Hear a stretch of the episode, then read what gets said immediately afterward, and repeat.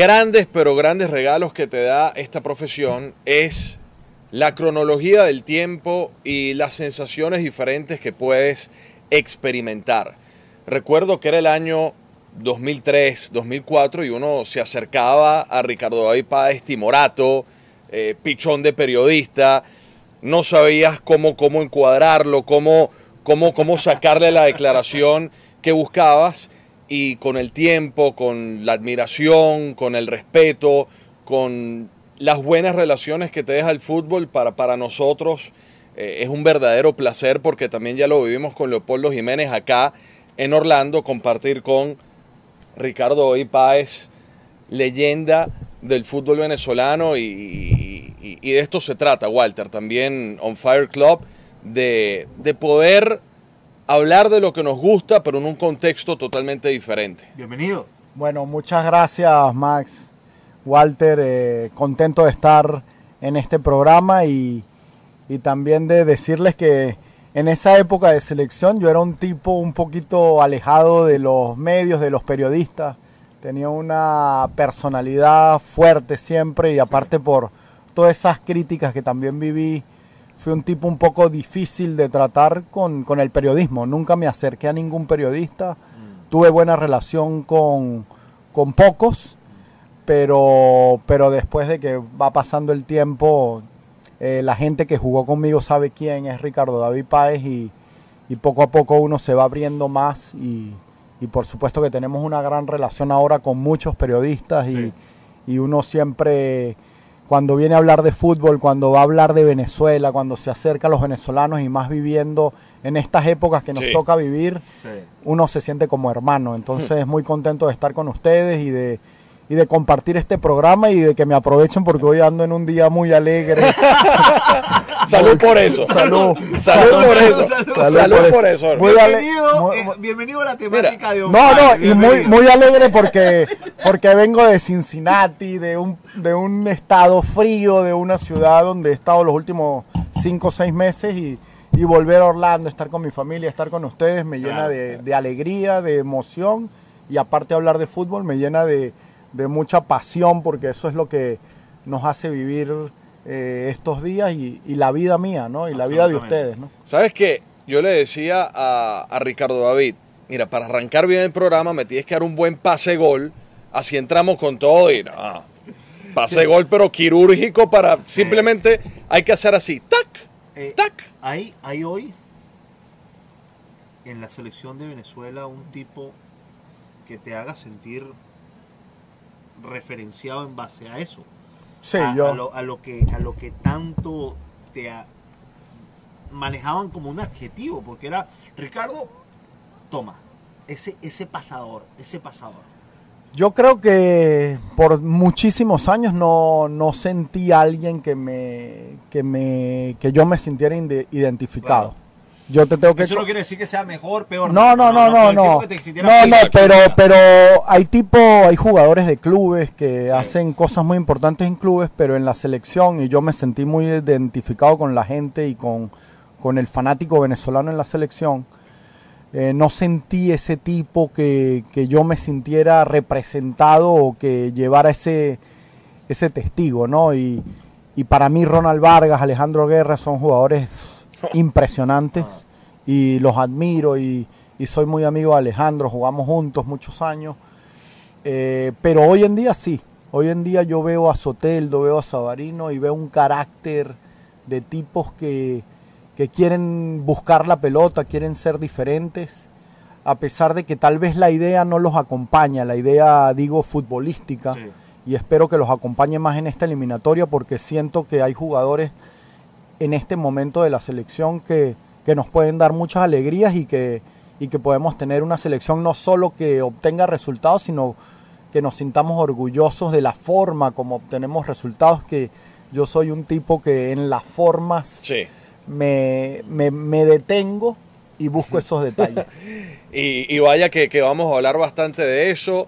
Eh, Ricardo David Páez, al cual bueno, le vamos a sacar muchísimo provecho para, para, lo que será el presente y el futuro inmediato de la selección nacional de Venezuela. Recuerden nuestras redes, eh, redes sociales, arroba on Fire TV en Twitter, en Instagram, nos encuentran en YouTube a través de nuestro canal oficial On Fire TV. También pueden colocar On Fire Club y rápidamente en el buscador les va a aparecer. Y por favor, tac, Ricardo Avilla lo hizo. Apenas llegó, le, enseñamos cómo. Taca, aunque es tecnológico Ricardo Avilla porque sabe montar muy bien sus videos. ¿ah? El momento preciso de cuando sale la pelotita entre líneas. ¿Tienes todavía esa, esa nostalgia del jugador que fue? No, yo tengo que expresarlo. Yo fui uno de los pocos jugadores que anuncié mi retiro seis meses antes. Lo anuncié en un programa tuyo con Turinese, con, con, Max, con Domínguez. Eh, fue un momento difícil de nuestro país y del fútbol venezolano y lo anuncié. Y te tengo que decir que disfruté mucho después de anunciar mi retiro. Mm. Disfruté mucho esos cinco o seis meses que me quedaron porque yo no disfruté mi carrera. Uno como jugador, uno no disfruta la carrera. Tú obtienes resultados, tú obtienes cosas, pero viene el siguiente partido y tú de una vez te mentalizas en el siguiente partido y tú no entiendes lo que estás haciendo. Y creo que en ese momento que yo tuve ese acto, digamos, de dignidad conmigo mismo, de decir, me retiro porque no siento que las cosas van bien en este país o etcétera. ¿Puedo decir, ¿Puedo decir las palabras textuales? Sí, sí. No me acuerdo. No, yo sí me acuerdo. Dice, siento que no tiene sentido seguir.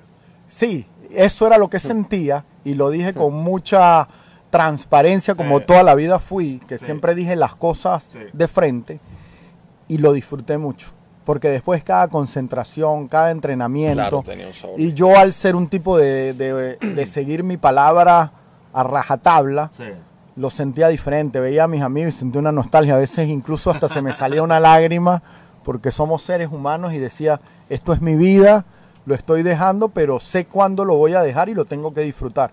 Lo disfruté mucho, lamentablemente no conseguimos la estrella, pero fue un equipo que todavía hoy recuerdo y que me llena de mucha alegría porque tirar pases con Pacheco Vallenilla, con el exquisito Jiménez, con Rafa Costa, con Richard Blanco, con Alejandro Guerra, que después fue campeón, que después fue campeón de Copa Libertadores, para mí fue un gran retiro. Nosotros siempre le pedimos al futbolista, al entrenador, que sea autocrítico, pero hay que reconocer, Walter, que nosotros también a veces tenemos que, aplicar esa autocrítica de, en algún momento, de temas de, lectura o, o, de no saber valorar ciertas cosas. Yo reconozco que hoy por hoy, cuando observo partidos, cuando observo jugadores que me tocó analizar hace 10 años, siento que ahora el rodaje y el conocimiento me permite valorarlos aún más, porque ves el fútbol de otra manera. Lo valoras no más, diferente, creo yo. Y, tengo que reconocerlo, Ricardo que me, pasa contigo, me pasa absolutamente contigo, porque era más chamo, eh, uno analizaba la selección de otra manera, eh, el clima también nos condicionaba. Y, hoy te puedo decir con, con toda la autocrítica y, la sinceridad y la confianza del momento que que muchos de nosotros no, no te valoramos como te teníamos que valorar en ese momento. Y, no sé si es porque el ser humano es así, o porque los venezolanos somos así, o porque se creó también una expectativa tan alta de la selección que muchos no supimos manejar. Eh, ¿Cómo vas tú procesando todo eso? Porque sé que en ese momento a ti eh, eh, era algo que, te pegaba día a día. No, no, yo fue una etapa de mucho crecimiento personal. Yo creo que agradezco hoy en día con 40 años que ya tengo, parezco más joven, pero, pero, pero tengo mi edad y tengo mis años recorridos en el fútbol, porque yo no estoy en el fútbol desde que soy profesional. Yo estoy en el fútbol desde que mi papá era jugador del Táchira. Yo me acuerdo de Cafuringa, de William Méndez, de Nieto, de tantos jugadores, de Romero, el arquero. Eh, de tantos jugadores de una época de los años 80 y que yo compartía camerino teniendo 3, 4, 5 años. Entonces yo en el fútbol profesional venezolano tengo un recorrido no solo como jugador profesional, sino como hijo de un gran jugador que después fue un técnico reconocido y que todo el mundo ahora conoce. Pero en esa etapa del anonimato de la, del fútbol venezolano, yo estuve involucrado. Me siento totalmente identificado con y, y, y, tú sabes, porque tú, el Cata para mí también es como un padre, porque lo tuve como entrenador. Eh, entonces, conocí el fútbol venezolano desde hace muchos años. Y esa etapa me hizo crecer muchísimo porque yo era un número 10, yo no era, y con el respeto de los laterales o de los centrales, que les tengo mucho respeto, pero en la selección yo tenía que hacer diferencia. Yo tenía que arriesgar. A veces los laterales pueden jugar en corto, pueden cumplir un rol y pasan con el 6, con el número 7 en la, en la puntuación después del partido y pasan el partido, pero el número 10 no. El número 10 tiene que jugar para 8, para 9, para 7 y estás ahí en la línea de que te critiquen. Y a mí me tocaba hacer ese pase gol que hoy hablamos en este programa y hacer el pase gol es arriesgar. Hacer el pase gol es jugar en el límite de la crítica o del halago.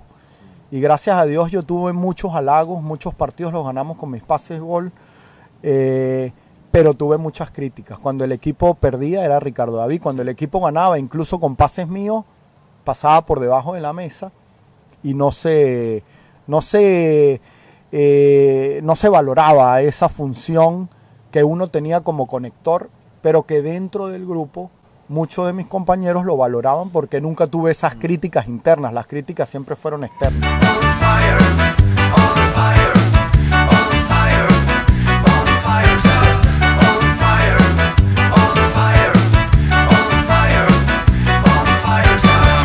por no comprometer la integridad del copete de Walter Reinaldo Roque, entre otras cosas, pasamos a modalidad indoor con mood navideño. Y bueno, teníamos esa etiqueta de el juego parado por lluvia, pero teníamos la buena musiquita de, On Fire Club del buen amigo Alfred García Tau, a quien le agradecemos por esa buena rola que tenemos acá está buena, en On Fire Club. Pero tenemos que volver a lo importante. Tenemos que volver a la cabaña. A la cabaña. Bienvenidos a la cabaña. Esta es una cabaña de fútbol. Sí, sí, totalmente. Para hablar con propiedad de fútbol y. En medio del bosque. Y, vaya que está sabrosa la conversación con Ricardo. Ricardo, quedó en, la conversación que teníamos hace un rato nada más. Evidentemente me vino la, la Cada vez que llueve, echo hacia atrás, Pueblo Nuevo, el partido contra Chile, Pinilla al final y nunca más le pudimos ganar de eliminatoria en partido local. ¿Es ese el, quiebre en la selección donde vamos a poner los pies en la tierra, vamos a, pisar fuerte, nos hicieron daño, somos vulnerables, nos cuesta sacar los resultados? Cuando nosotros dijimos vamos a ir al Mundial antes de esa eliminatoria, lo sentíamos una realidad no le estábamos vendiendo humo a la gente.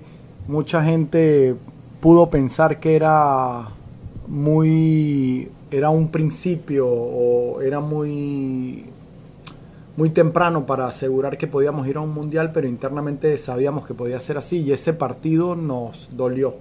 Nos dolió porque llovió mucho dos días antes, el día, el día del partido llovió todo el día, sabíamos que nos iba a perjudicar por el estilo de juego que teníamos Tuvimos opciones de, de anotar un gol, pero ese día sentimos que nos respetaban en Sudamérica. A veces escuché que pedían respeto para Venezuela, pero ese día Chile jugó con cuatro defensas, cinco en el medio, un solo atacante. Sí, sí. Y defendió en Venezuela. Y eso fue para nosotros entender eh, lo que habíamos crecido como, como selección.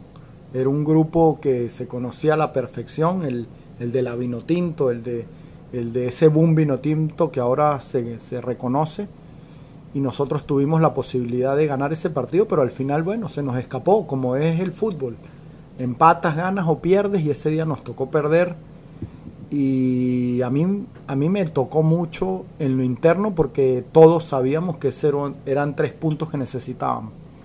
Eh, creo que fue un partido difícil que hoy todavía recordamos con mucha tristeza, pero que ese grupo sabía que podía revertir. Al final no se pudo porque no logramos la clasificación, pero crecimos como país, crecimos como fútbol y supimos que para la siguiente eliminatoria íbamos a estar preparados para, para aprender de esos errores. El fútbol no, no tiene una, una fórmula exacta y creo que si alguien lo puede sentenciar, somos los venezolanos, porque tuvimos un, digamos, renacer futbolístico con un buen trato de la pelota, con irreverencia, con la pelota como principal aliado con, Richard Páez en, en, esa generación, Ricardo, donde brillaste con muchas otras figuras. Tuvimos otro ciclo, tal vez con un fútbol más directo, eh, de, más cuchillo entre los dientes y la sensación de competitividad, al menos hasta el pitazo final de la eliminatoria, la tuvimos y, para lo que veníamos siendo, para nuestra historia, eso ya es mucho. Ahora, llega el momento de, entender lo que nos falta para dar ese saltico de calidad. Y, ya viene una eliminatoria que arranca también con la disputa de una Copa América, pero hablando más de la eliminatoria, con los jugadores que tenemos ahora, con lo que has visto de Rafael Dudamel eh, trabajando la selección, ¿qué Venezuela te imaginas, Ricardo, para poder dar ese saltico de calidad y finalmente trascender? Bueno, primero antes de responder tu pregunta, quiero dar una antesala de que eh, yo soy un crítico de la selección. Toda la vida he sido un crítico desde que salí de la selección. Soy un crítico porque fui criticado, fui uno de los jugadores más criticados de la selección y por eso me siento con una moralidad. Te hago, un paréntesis ahí. Pero no sientes que tu papá te hizo daño ahí. No, no, no, no. Por, por, como Ricardo, te mientras un poquitico hacia sí. Ay, ay, ay, Yo, yo, Porque yo, lo que te digo de Richard es de. Te lo digo en buena lid, ojo, no, no, tengo ninguna mala leche de nada. Y, tú sabes que no lo hay porque tenemos una relación extraordinaria. Y yo con Nosotros somos amigos. Sí, no, absolutamente, pero. pero y aparte yo aguanto todas las balas. No, no, no. Pero te lo digo por el momento, porque tú fuiste criticado, pero yo entendía en eso en ese momento. Ojo que mi desarrollo como periodista profesional no fue en la, en la era de Richard Paez. Yo, yo la vivía como un estudiante más, una persona apegada a su país. Evidentemente no, no tenía capaz la... Donde en el, mismo análisis nosotros también no, supimos valorar ciertas situaciones Evidentemente. por eso yo, yo, luego te, hacía esa introducción. Tú nunca pensaste lo de, coño papá, bájale, dos aquí, coño papá, no me pongas hasta... O sea, nunca, nunca, nunca pasó eso. No, porque era muy profesional. La gente que piensa que había una relación padre-hijo no la hubo. O sea, era increíble la forma como él se portó y la forma que yo me porté. Yo tiraba más para el grupo que para él. Habían jugadores, que no voy a decir nombres, que lo criticaban. Y no era que yo los apoyaba, pero los entendía. Y nunca, nunca le dije a mi padre, este te está diciendo tal jugador te está matando. Son códigos. Porque eran mis amigos además. Entonces era una situación tan difícil para mí, pero que yo me gané el respeto de todos porque nunca traicioné a nadie en esa selección, que hoy en día todos son mis amigos menos uno o dos. y, bueno, y uno es uno que compartía la habitación conmigo y ahí es donde yo iba. Entonces, no, no, por eso, Rafael Dudamel era de los que algunos no, no querían compartir habitación y Napoleón me decía a mí, Ricky, agarrar a Rafael porque coño, es jodido, Angelucci, Dudamel, esa relación. Y yo decía, dámelo a mí que Rafael es mi amigo. Y fuimos amigos muchísimos años. Pero ¿y por qué, y por qué ya no son amigos? No es que no seamos amigos, pero el fútbol te distancia por diferencias filosóficas, diferencias de estilos, diferencias de conceptos y a veces esos conceptos te alejan, pero al final el ser humano, pues lo que vivimos él y yo como compañeros de habitación, como tantas cosas que ganamos juntos, eh, pues están ahí. Y yo creo que al final la vida te separa en el fútbol, pero la vida es la vida y lo que compartimos nunca lo va a borrar una enemistad y siempre va a haber ese, ese momento de, de hablar. Pero lo que yo te iba a decir era que yo soy un crítico de la selección porque yo quiero lo mejor para la selección. Yo quiero que la selección vaya adelante y a veces siento que mi opinión puede ayudar siendo un crítico. Cuando las cosas van bien, van bien. Pero a mí lo que más me preocupa de esta selección es que no veo una idea clara. Veo es doble concepto, el 4-2-3-1 o el 4-3-3.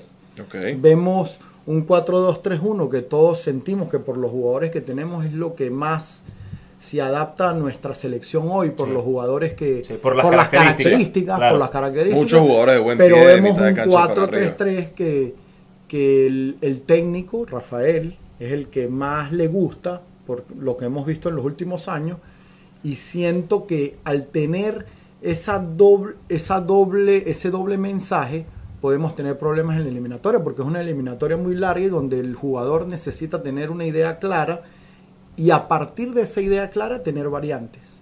Pero no tener dos conceptos a la par, donde en uno tú te sientes que jugaste muy bien como contra Japón y en otro es el concepto del 4-3-3 con tres pivotes, donde el técnico lo siente como el principal y tal vez los jugadores, sin decirlo, porque están en una situación que yo estuve ahí, que muchos estuvimos ahí, y es difícil exponerlo, no lo quieren decir, pero internamente saben que no es la mejor opción que tienen para clasificar a un sabes mundial. que me, me, acaba, Max, de, de, martillar en una idea, que yo decía que tú eres demasiado romántico internamente.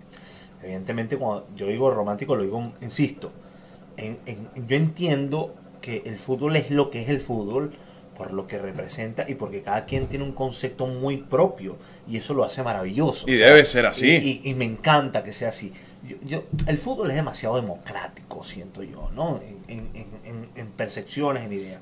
Pero acabas de dar algo que me dice, es, no es nada más la idea, sino es realmente lo funcional que puede hacer la idea. No es casarte con esto y ya.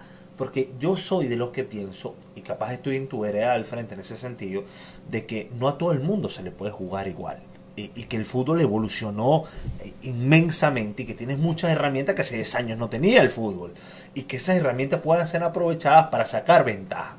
En lo netamente deportivo me refiero. Claro. Eh, y hablo de propuestas de juego. Pero también hablo de, de estructuras tácticas. Entonces, mi idea no estoy diciendo que sea, no estoy demeritando ni la tuya ni nadie, aparte yo te respeto mucho, Ricky, pero lo que trato de decirte es que yo creo que Venezuela en esta eliminatoria, no sé si estás de acuerdo conmigo en esto, tiene que dar el golpe en la mesa en los partidos como local, porque ya ha hecho un camino importante. Yo insisto constantemente en las personas que me dicen, no, que Dudamel es bueno, malo, regular. Hermano, Dudamel se ha hoy, hoy acumulado una cantidad de partidos internacionales que no tiene cualquier otro entrenador. Dudamel ha tenido méritos en categorías menores que no todo el mundo tiene. Y yo el tipo no es que lo defienda. Aparte, yo trabajé con él y tengo unas muy buenas experiencias laborales con él en Directive Sports en mi momento. Pero te lo hablo como, como técnico. Yo lo evalúo de la parte netamente técnica. Y te puedo decir que en el arranque de esta eliminatoria se van a destapar todas las ollas. En lo netamente deportivo. Insisto, vamos a evaluarlo netamente deportivo. Y sabremos si está o no está si no está o no está. Y yo creo que en este momento, Ricardo, va a pasar algo importante que tiene que ver con el desarrollo de los jugadores de mitad de cancha para arriba. Y ver si realmente puede el equipo mejorar defensivamente. Y partiendo de ahí, nosotros hablábamos con Leopoldo Jiménez y decía, sí, tenemos que ser sólidos defensivamente. Y no sé si lo compartes conmigo, pero es mi idea. Y yo creo que es lo que puede pasar. Lo que pasa es que ser sólido defensivamente tiene muchos factores. Porque en el fútbol ser sólido defensivamente tal vez es poder tener una posesión de pelota y no dejar que el rival tenga el balón. No es solo defender bien y poner tres tribotes defensivos y dos jugadores que tengan las bandas bien eh, marcadas, marcadas con, con, ese, con ese recorrido físico que tienen los jugadores como Murillo, como Machís, que son grandes atletas, aparte de buenos jugadores de fútbol. Pero yo el mejor consejo que le doy a Rafael, y ojalá vea este, este programa. Lo ve, lo ve, lo ve. Ojalá lo vea.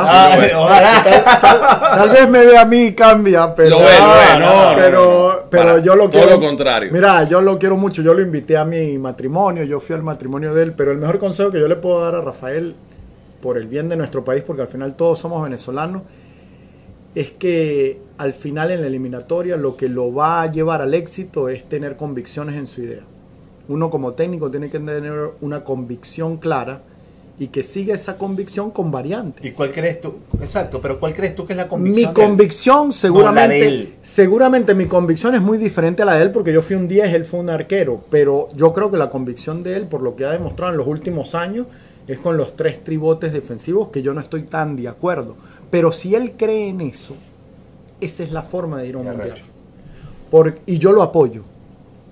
Pero a veces tiene que tener esa variante que él ya ha mostrado contra Bolivia, contra Japón, que metió a Soteldo y vio algo diferente en el equipo, un fútbol más fluido, un fútbol que también nos demostró a los venezolanos que podemos ser protagonistas que no somos la Venezuela de hace 20 años que éramos no, esa Venezuela. eso se acabó. Eso se acabó hace mucho tiempo.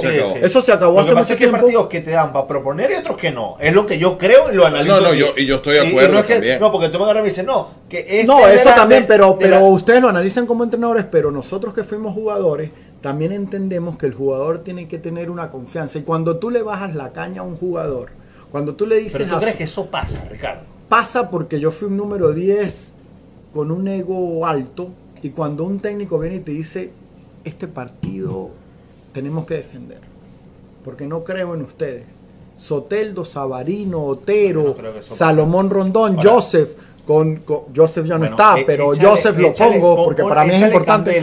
no, pero que tú puedas tener con el de Dudamel están arriba los dos altos. No, no, no, no, no, pero, pero yo te No, no, no, yo te digo, pero el jugador yo me pongo en la posición de Soteldo cuando Pelé le da una camiseta y le dice, tú eres mi sucesor en el Santo. y viene Dudamel y te dice, contra este equipo no podemos jugar de tú a tú.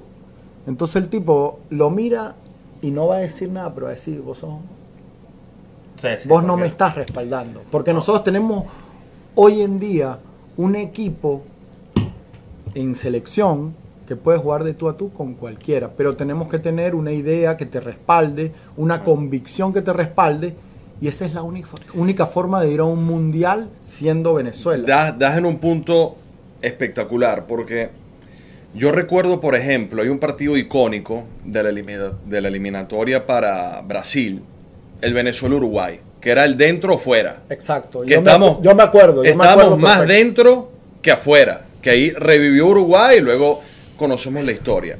No, me, me, bueno, pero, no teníamos el mismo presente que hoy en día tenemos con los selecciones, con los jugadores afuera. No, no, pero teníamos muchos jugadores afuera. Era, mucho más Exacto, pero, todo. pero era mucho más a lo que voy. Obviamente, cuando se analiza el partido, siempre lo normal es ir sobre el planteamiento y ejecución del partido desde el punto de vista técnico. Y es normal. El técnico sabe que es así.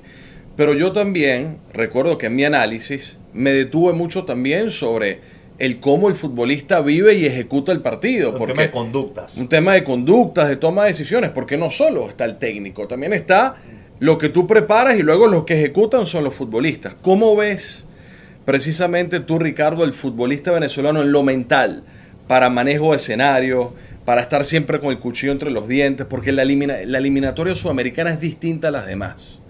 Eh, la, eliminatoria, sudamericana es mucho más de esto para sacar los partidos adelante. ¿Cómo ves a nuestro futbolista?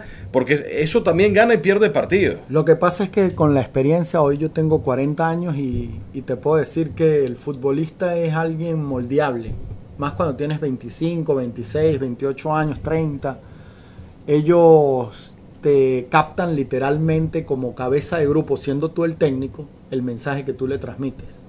Y si tú le transmites, somos un equipo aguerrido, somos un equipo de sacrificio, de trabajo, ellos van a comprar tu idea y te van a seguir. Y si se dan los resultados, por supuesto.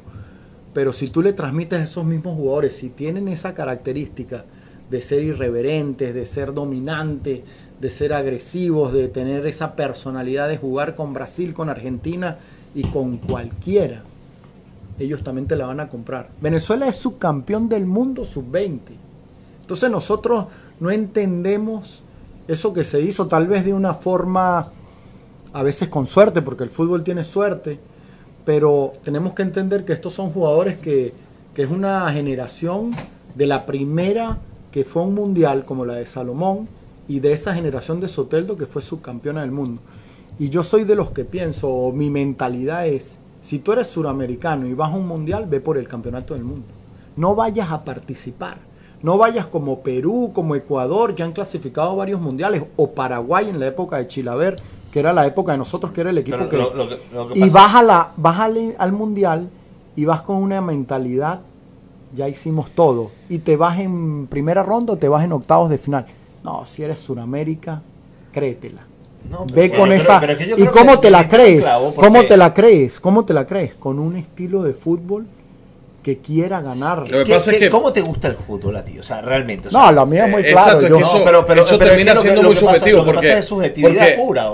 Eh, Ricardo, Paraguay cuando fue a las Copas del Mundo Paraguay siempre jugó siendo Paraguay, para bien o para mal. Y Paraguay pero estuvo a esto de sacar a España en el 2010. No, no, pero, pero sabemos que Paraguay con ese estilo era difícil que fuera campeón del mundo. Podía ah, ser como Grecia en el 2004.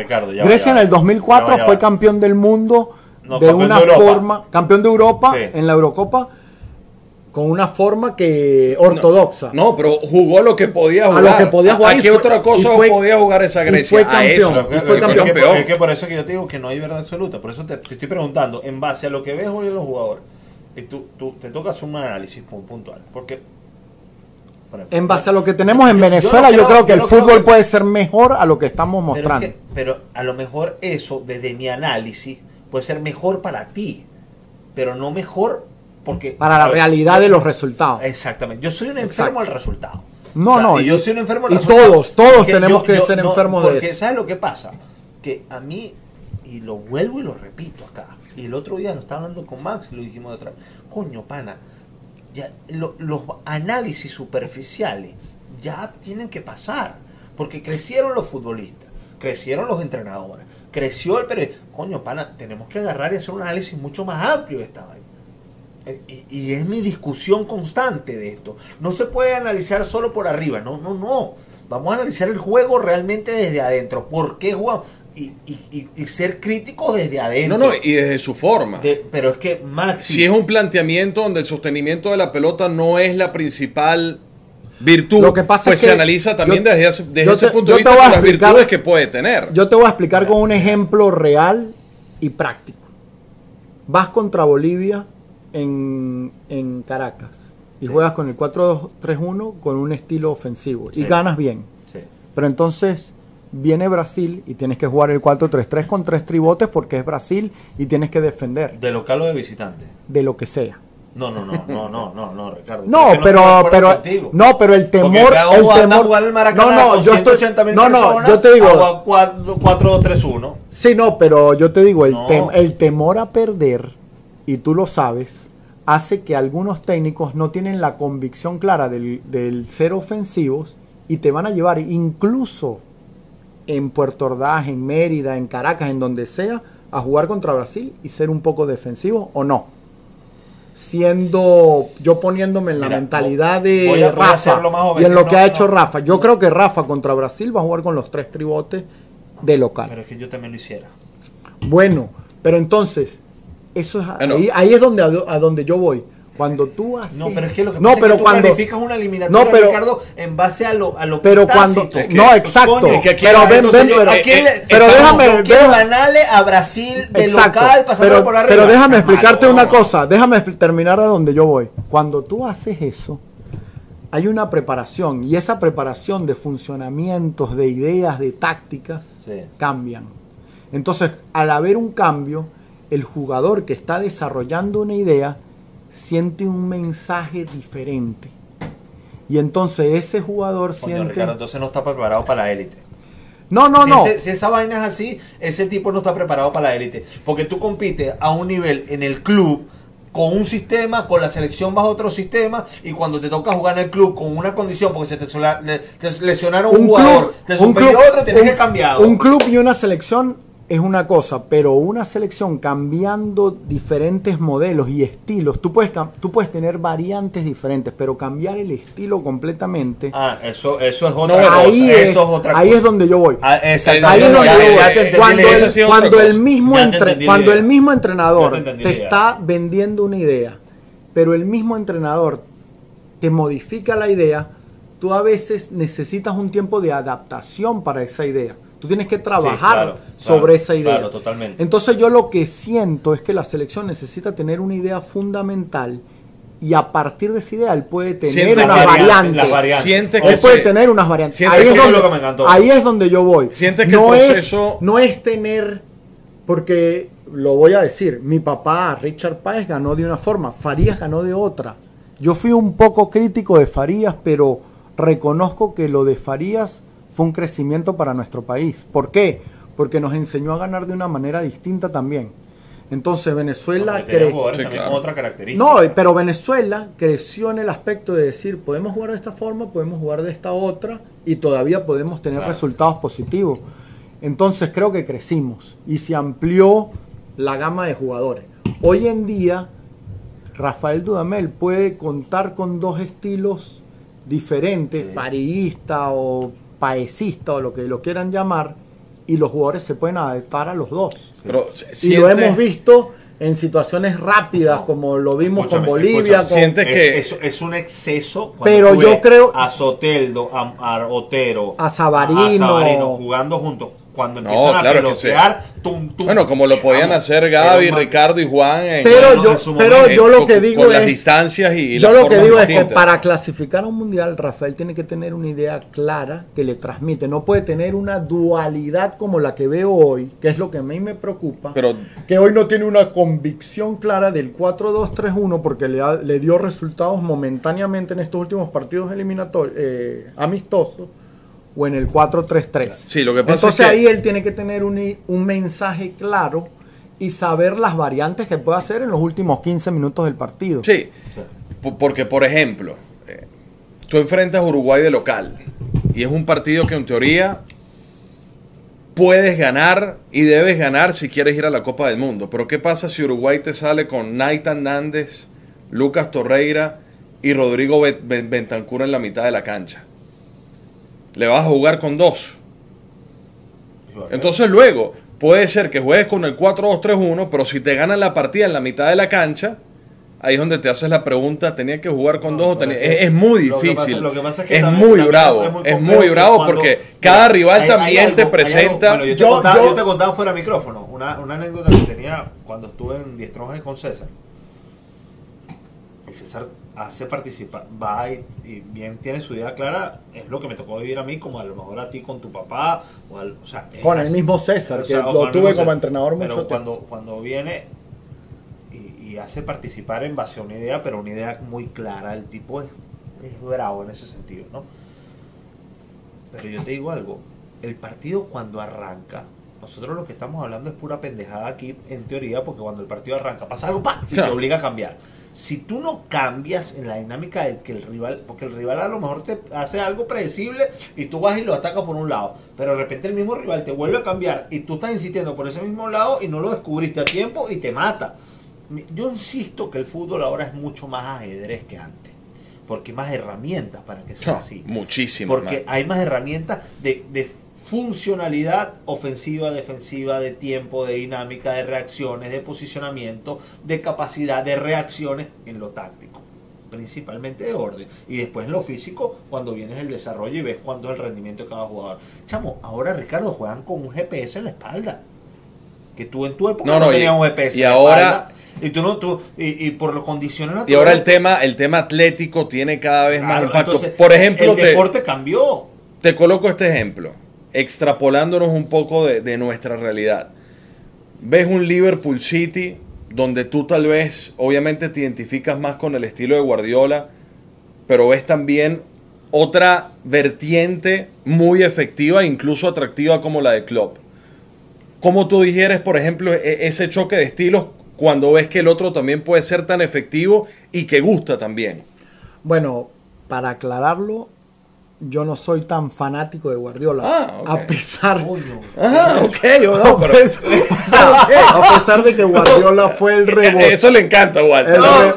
¡Vamos! Tengo uno más en mi equipo. No, no, no, no, pero ¿por qué yo no, por qué, por qué yo no soy el tan fanático de Guardiola? Porque Guardiola al 10 no, no le cae muy bien el 10 a Guardiola. Guardiola fue un recuperador que jugó toda la vida con un 4-3-3 y tuvo un rebelde como Messi que él no lo pudo controlar. Que Messi, lo convirtió en un falso 9. No, Messi era un extremo que se le va del extremo, porque la teoría del 4-3-3 es que el, el, extremo esté abierto. Pero Messi le decía, yo hago lo que me da la gana. Y me tiro al medio y juego como un 10. Y Guardiola no, no lo... finalizaba. No, pero Guardiola, ya va, ya va. Guardiola no, lo podía. Guardiola, no, no, ya va, ya va. Guardiola no lo pudo controlar y tuvo que inventar el falso 9 que nos venden a nosotros como una innovación de Guardiola pero en realidad. Dije que iba a conseguir uno de mi no, No, no, pero ya va. De bola que fue en, así. en realidad. No es un invento. En realidad. en el camino. En realidad fue un, una carta bajo la manga que dijo, coño, te voy a poner de nueve para que hagas lo que te dé la gana y movete como te dé la gana, porque yo quiero dos tipos extremos. Y vos no me respetás lo que yo estoy haciendo. Y si eso lo ve Messi, seguramente así, coño, sí, güey, puta, porque yo fui 10 y también jugué en Europa y no me dejaban moverme al medio, pues yo no era Messi. ¿Por qué? ¿Por qué? ¿Pero por qué? ¿Por un tema de recuperación o por sistema Por un tema de eh, rigidez táctica. Entonces, rigidez táctica quiere decir, tú quédate en el extremo, no te tires al medio, lo que le pasó a Riquelme con Bangal. Y lo que nos ha pasado a todos los números 10. Hoy hablaba con Rambo de León en, en IMG, Rambo de León, uno de los mejores números 10 de Honduras, que jugó en la Regina, en Italia muchos años. y él me decía, Ricardo, yo viví lo mismo que tú. Yo jugaba 15 minutos, a veces me metían, pero jugaba en la raya y no me, no me dejaban meterme en medio. A Roberto Baggio sí, porque era Roberto Baggio en Italia y nadie le podía decir nada. A Gianfranco, a Gianfranco Sola sí, porque era Gianfranco Sola, pero Rambo y León, un, un hondureño, me decían, quédate en la raya y jugaba 15 minutos. Con rigidez táctica a 10.000. A mil. Y eso fue lo que me pasó a mí. A veces a mí me criticaban, coño, ah. pero tú por qué no juegas? Coño, yo soy un número 10, yo no soy un lateral, yo no soy un tipo, un central que, los números 10 somos el, el problema mayor de los entrenadores en Europa, porque tienes que jugar en un equipo grande para poder subsistir. En un equipo pequeño es muy difícil porque la rigidez táctica es extrema. Y, y Messi fue uno de esos tipos que se salía del libreto, pero te hacía tres goles por partido, ha hecho casi mil goles, ya va a alcanzar a Pelé y quién le va a decir algo a él. Entonces, son de las cosas que, a veces eh, son difíciles de entender, pero hay que estar ahí adentro. Y por eso yo creo que, que hay que darle importancia a, a, esos jugadores diferentes. No sé si ya son números 10, Ahora son jugadores, ahora son jugadores, ahora son jugadores libres que pueden intercambiar posiciones y pueden ocupar eh, posiciones defensivas para, para, para funcionar bien en, un sistema defensivo, pero donde no se puede eliminar y donde se trata de eliminar y donde yo como entrenador los voy a defender hasta el día que sea entrenador. Si, si hoy por hoy, hoy, hoy, aquí sentadito en esta mesa, vamos a cerrar los ojos un ratico a jugar a la imaginación llega y te tocara entrar en esta generación, ¿a quién te gustaría tener al lado? Yo no quiero entrar a jugar, yo me gustaría dirigir porque ya, porque pasé. Pero, yo, yo, te digo, yo estoy feliz de haber jugado con Leo Jiménez, con Gabriel Urdaneta, con Juan Arango. Yo no veo mejores socios que ellos. Hoy en día tú me dices a mí, Soteldo, Sabarino, Tomás Rincón, los, admiro. no, no, los admiro. Salomón arriba, a mí me encantaba Giancarlo, Ruber, Leo, que me diera la pelota, el pájaro Vera, Pacheco subiendo por la. No lo, no lo voy a cambiar a ellos, no los voy a cambiar porque, porque los, los, amo, o sea, jugué con ellos, no los puedo cambiar, no, no te los cambio.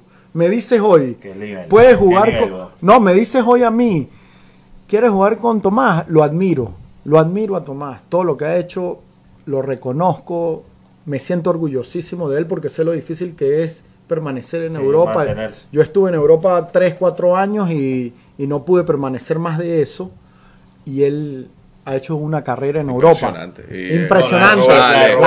Roberto Pero no me, no me cambies a ellos con Leo, con Pájaro, con Gaby, con Juan, con Ruber tirándome diagonales con Giancarlo haciendo tantos goles que le di en momentos clave, no me los cambies porque yo los quiero a ellos. Pero como técnico, sí me gustaría en algún momento tener tipos de este nivel que tienen hoy, porque son tipos que, que te llenan de ilusión. Me gustaría tener jugadores de ese talento y llenarlos de confianza. Llenarlos de confianza de un equipo ganador, no de un equipo chico. Porque cuando pensamos como con este tenemos que jugar así, con aquel. Yo me siento como que estamos dirigiendo al Leganés. Hmm. Y yo quiero dirigir al Real Madrid o al Barcelona con la selección de Venezuela. que, Yo siento que, es posible. No hay nada imposible en la vida. Vos, vos tenés que ver a la Nike. Nothing is impossible. so, so, so, en Venezuela lo podemos hacer. ¿Cómo le vas a decir a Soteldo, tú eres menos, tú eres menos que tal? Tú sabes, lo que pasa. Agrándalo. pero es que tú sabes qué pasa, que a mí, o sea, pero tenés que darle el funcionamiento. Yo te voy a, dar un top. Lo que pasa es que yo soy un, top 3. Yo, soy, en ese aspecto yo soy un personalidad. Yo soy un romántico. Yo soy un romántico del fútbol y voy a vivir de esa forma. Y si quiero ganar de esa forma. y, y, ya no tienes que, que cambiar. le dice a los tipos que son los mejores del mundo. Mm, ya va tú le dices. No, no, no, no, no. no, ahí te voy a decir. Ahí te voy a decir. Ah, tú le puedes decir eso. Ya va, ya va. Pero yo te voy a explicar una cosa. Y espero que él me oiga. porque él se olvidó. No, no, él no es una bestia. le falta, le falta un poquito. ¿Sabes por qué? Porque él tuvo el mejor maestro y no lo reconoce. Él, no, él se aleja de Richard Páez. Pero Dudamel les dice, ustedes son unas bestias, pero juego con tres medios defensivos. ¿Y sabes lo que dice Oteldo ahí? Anda la concha en tu mano. Ah, ok. Eso es parte del fútbol. Ustedes son los mejores, pero ustedes son los mejores, pero... pero vamos a defender. Ah, ya está. Entonces ahí tú dices, mm, como que el mensaje no va eso es eso no va en con situación de fútbol que yo no conozco. El mensaje no va en con relación con la idea. Cuando tú dices tú eres el mejor del mundo tú juegas como Barcelona y vamos para adelante porque tenemos mucho talento de mitad de cancha para arriba. Eso no lo podemos negar. Nunca. O sea, en este momento no. los nombres, los nombres están hoy, ahí. Yo hoy me podrán poner el pase gol, tal, no sé qué. No sé si jugaría en la selección. No sé. Los Puede nombres ser que sí, pero no ¿Por sé. Qué? Otero, Añor. A mí, me, gusta mucho Soteldo, me gusta mucho Sabarino, me gusta Otero, me gustan, me gustan. O sea, me parece que pueden generar un fútbol. Joseph Martínez me encanta.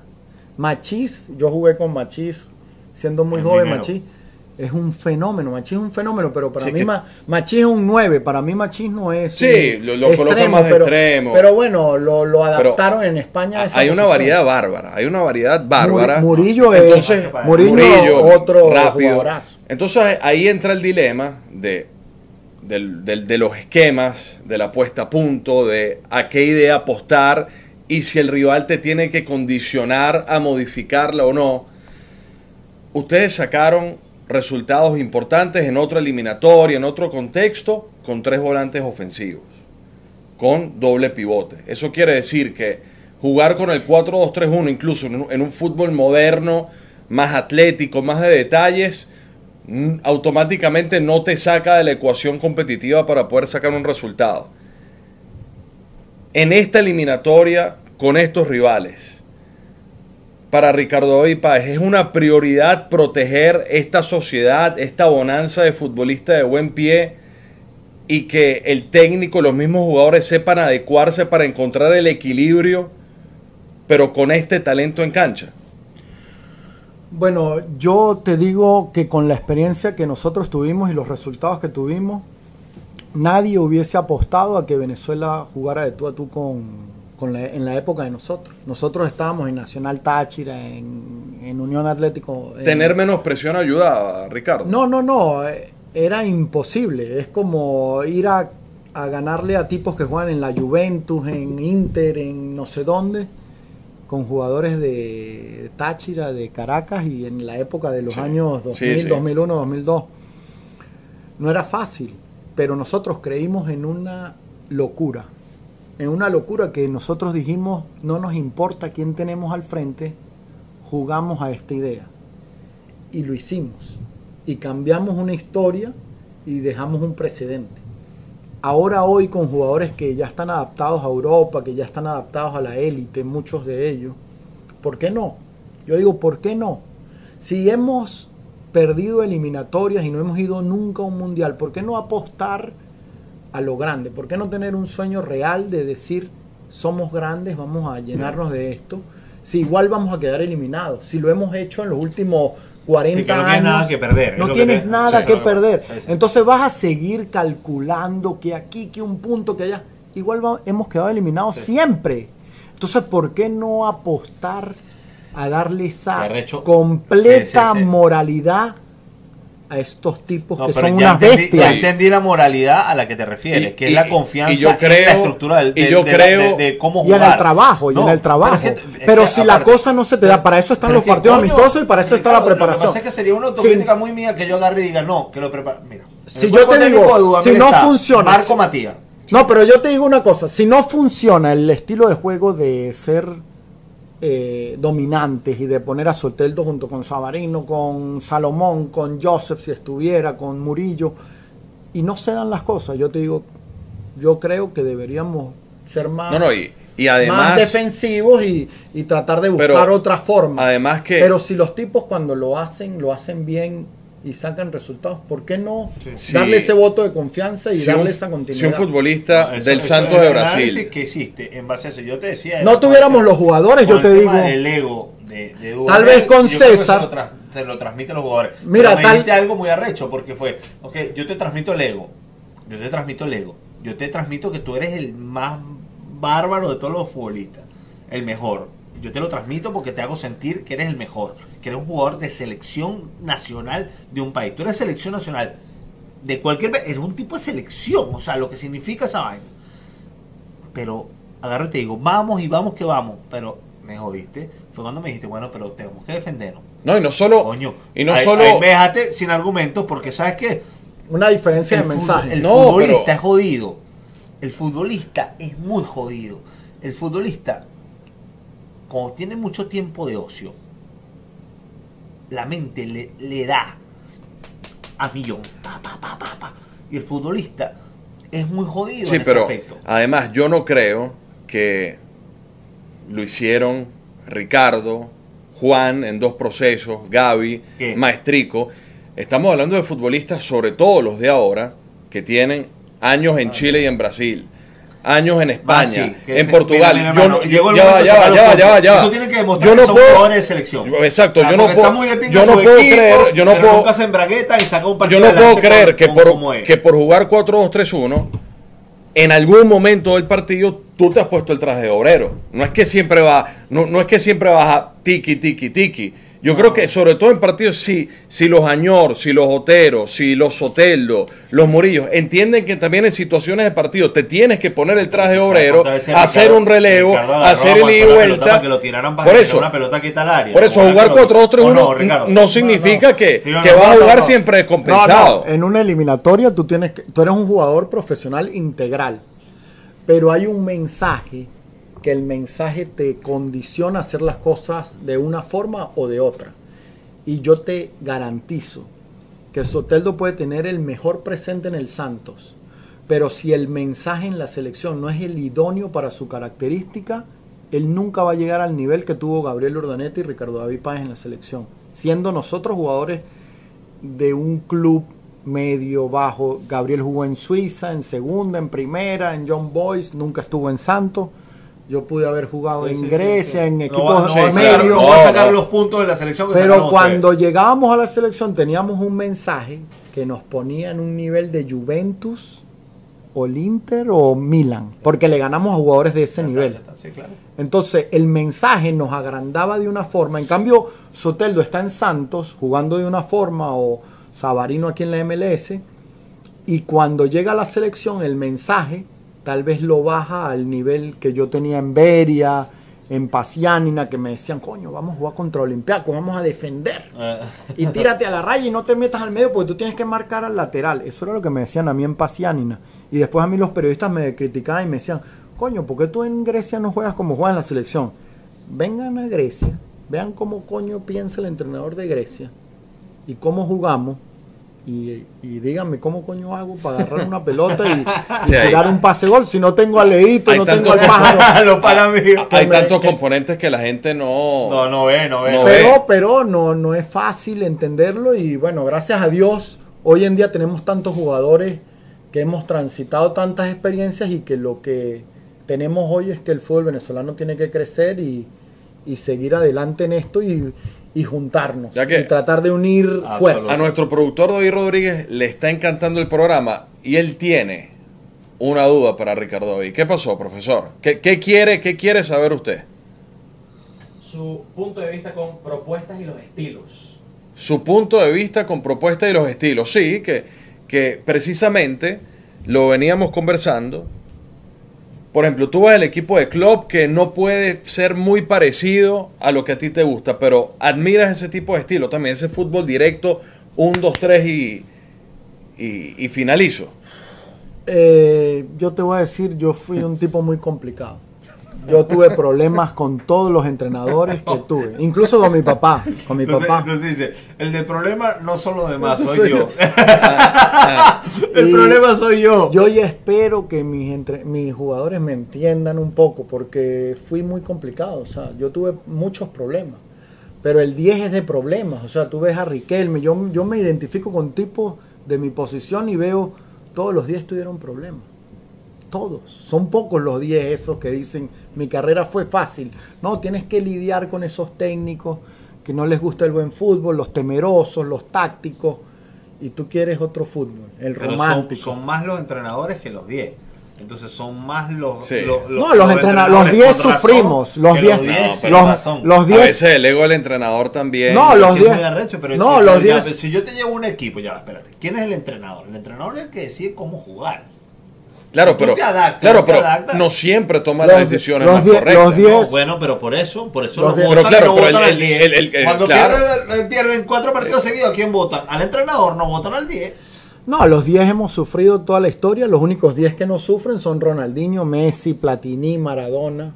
Las estrellas de altísimo calibre. Ah, no, las estrellas que van a grandes equipos, pero grandes equipos son pocos. Tú vas a Europa y ves en Europa y te gustan ver jugar cinco equipos y tú los nombraste, Liverpool, Manchester, Barcelona, Real Madrid. pero tú, tú disfrutas viendo al Liverpool. Por ejemplo, el Liverpool con juego directo, sin que la pelota circule por la zona de los volantes cerca al borde del área. Sí, pero que no existe un pase entre líneas.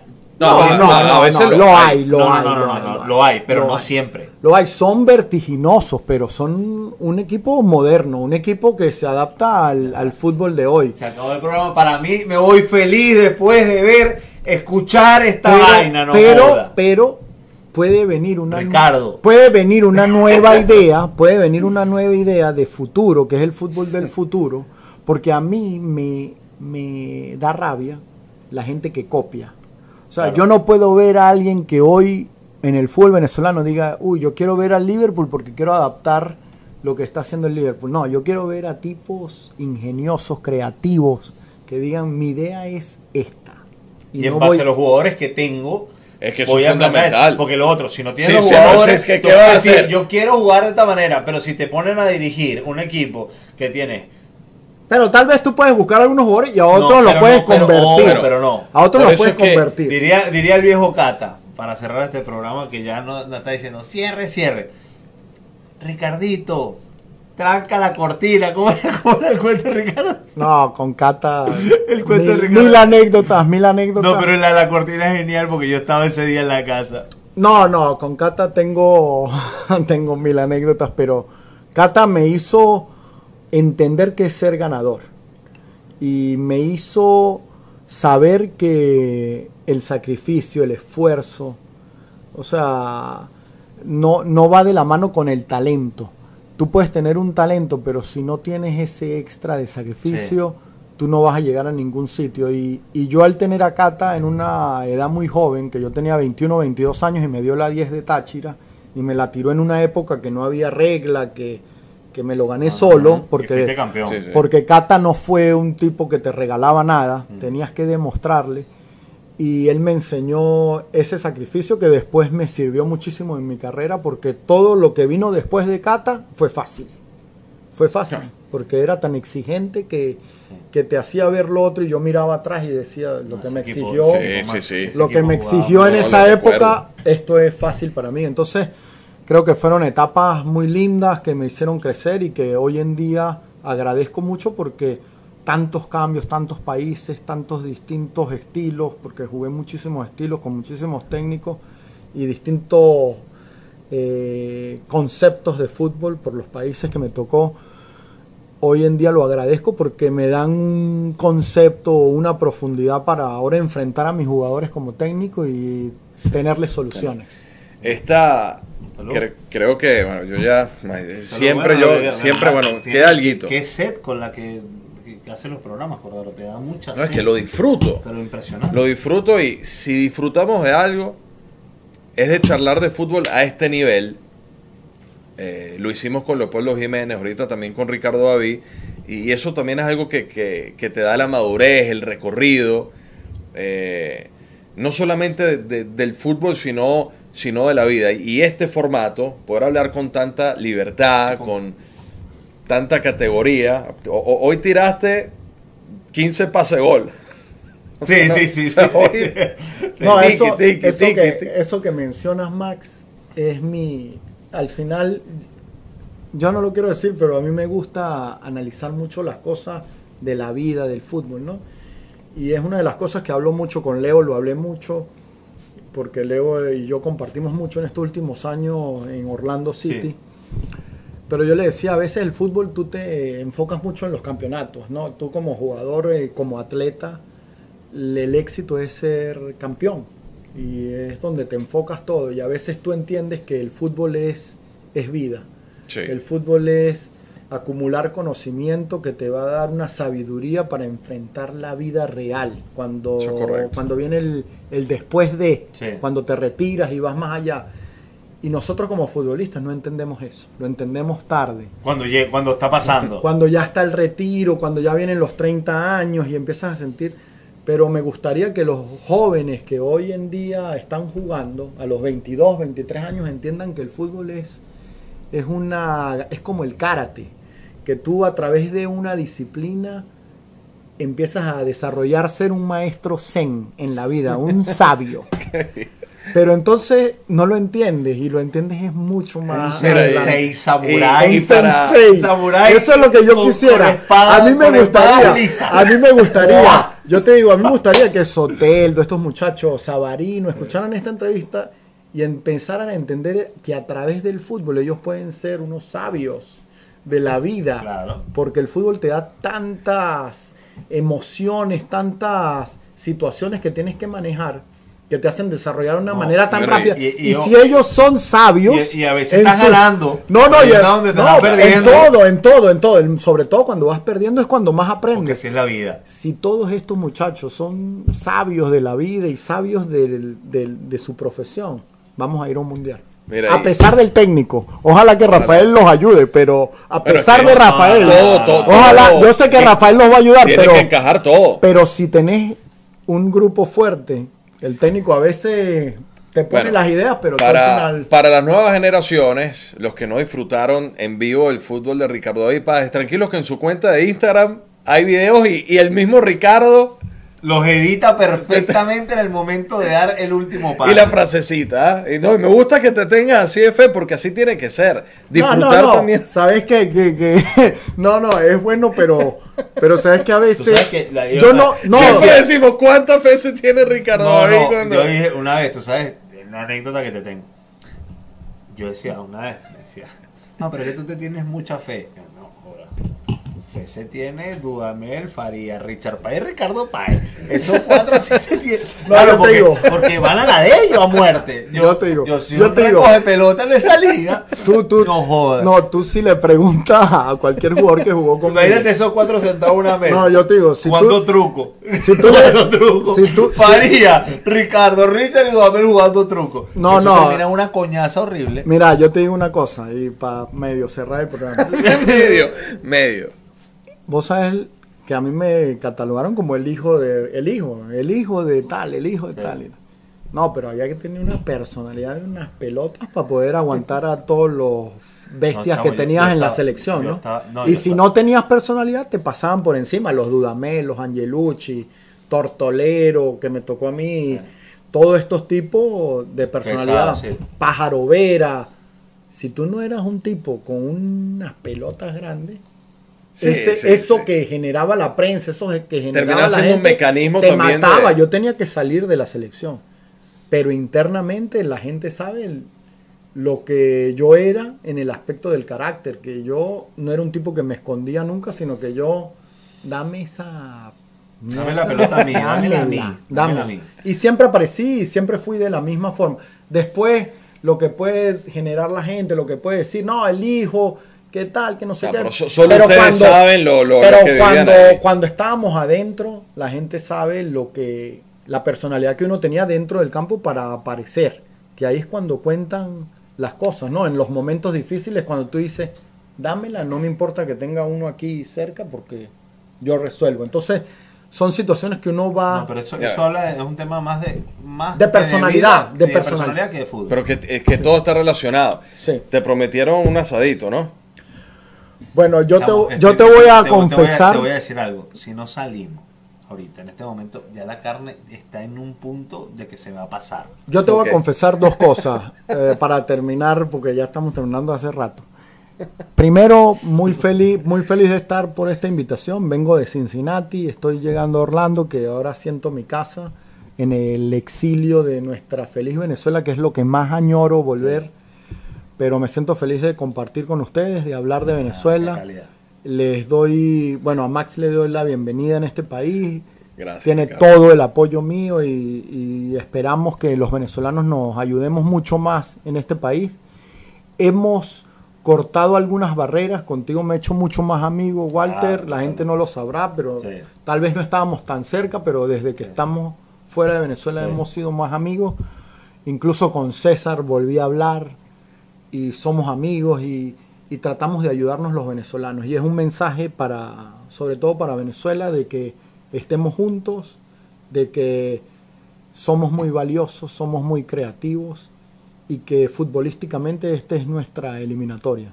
Y que el mensaje mío es a veces crítico, pero sí le quiero decir a la selección, a, a todos los que rodean la selección, que lo que queremos es energías positivas, porque sabemos que esa clasificación al mundial nos va a llenar de una alegría que necesitamos. No, no, y nos va a hacer crecer a todos. No, no, a y- todos. y vamos- Y vamos- vamos a- La vamos- pendejada, los periodistas están hablando No, huevonadas no, entre- vamos- entre ellos. No solo los Sí. periodistas, hablando mal de otros, todos, la sociedad, Los representantes. los representantes, Sí. los jugadores. Todos, sabemos bola. todas las cosas, pero lo que queremos al final es un mensaje de que los venezolanos somos una nación única y que hemos salido y que nos ha tocado una época difícil, pero vamos a volver y que hoy en día la selección de Venezuela, Ojalá. esa Vinotinto, es la que nos une y que Rafael Dudamel tiene que entender que tiene que entender esas críticas que le, que le hacemos como amigos o lo que él O quiera llamarnos. a él, de su entorno, como sea. Sí, Pero como que al final lo que al final lo que queremos es el éxito